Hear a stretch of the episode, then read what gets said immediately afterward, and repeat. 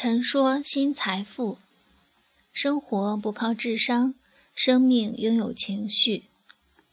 作为一个崇尚科学的理科生，也作为一个好不容易取得心理咨询师执证的人，似乎当别人向我来倾诉的时候，我多数是转达了许多人很难改变的人的天性里的东西，告诉别人最多的是接受和面对。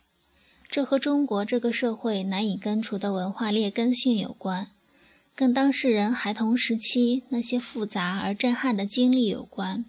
甚至我也相信，当一颗锐意进取的精子和一颗挑剔的卵子结合的时候，那么十个月之后即将出生的这个孩童，他人生也就只能在一定的范围内震动。这个信念是多数生物学家们所秉持的。尽管如此，我们知道人在生活中情绪能够主导思想。许多聪明的人一旦生气，一旦情绪波动起来，智商迅速降为零，瞬间失去思考能力。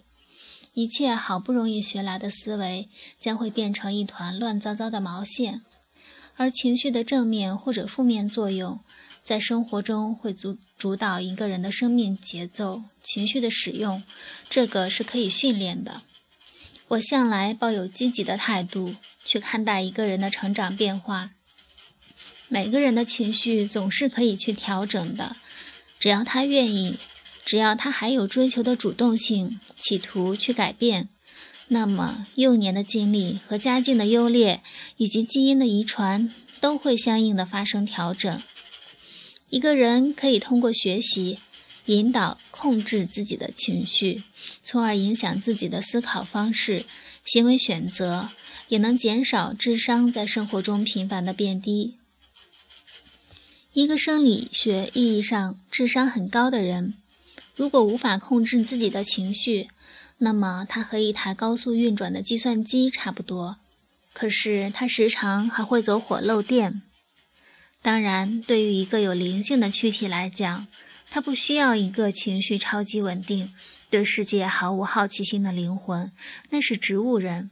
躯体需要有一个有能力掌握自己情绪的大脑，有办法处理负面的情绪，有办法利用正面的情绪去引导自己学习思考，学会处理和应对这一生的生活。